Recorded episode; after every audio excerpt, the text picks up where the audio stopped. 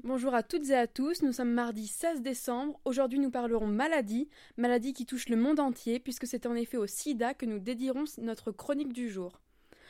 30 000, un chiffre qui inquiète les experts. C'est ce qu'affirme Libération dans son article du 1er décembre 2014 consacré au sida en cette journée mondiale de lutte contre le VIH. 30 000, c'est le nombre de séropositifs français ignorant leur contamination. Si la prise en charge des patients est un vrai succès, l'échec concernant le reste de cette maladie est palpable selon Éric Favreau, auteur de cet article. 7000 nouvelles contaminations chaque année en France viennent s'ajouter aux 30 000 personnes ignorant leur séropositivité. Le 1er décembre était, comme dit précédemment, la journée mondiale de lutte contre le sida. À cette occasion, Le Monde.fr et 20minutes.fr ont donné la parole aux jeunes. Mal informés sur la maladie ou ayant le goût du risque, c'est un peu plus d'un tiers des étudiants qui déclarent ne jamais porter de préservatif, selon les articles mis en ligne sur les sites internet de ces deux journaux.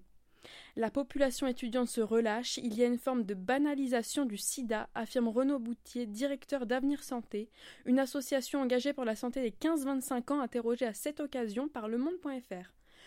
Entre une boîte de préservatifs et deux bières avec mes amis, je choisis bien évidemment les bières, affirme d'ailleurs Amine, jeune étudiant sondé par 20 minutes.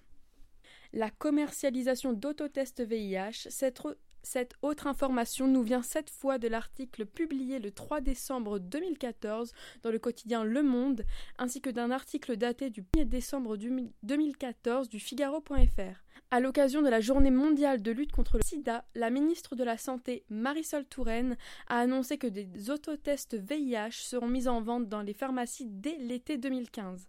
La France sera le premier pays européen à se lancer dans l'expérience et même si ce n'est pas la solution magique, comme l'affirme Bruno Spire, président d'AIDS dans Le Monde, c'est tout de même une arme supplémentaire pour toucher des publics qui ne se font pas dépister. En vente dans les pharmacies mais distribués gratuitement dans les associations, ces autotests devraient permettre à 4000 personnes de découvrir leur séropositivité chaque année. Pour finir, Yves Lévy, président de l'Institut national de la santé et de la recherche médicale, et Emmanuel Trenado, secrétaire permanent de Coalition Plus, étaient, le 1er décembre dernier, invités de France Inter pour une émission dédiée au sida.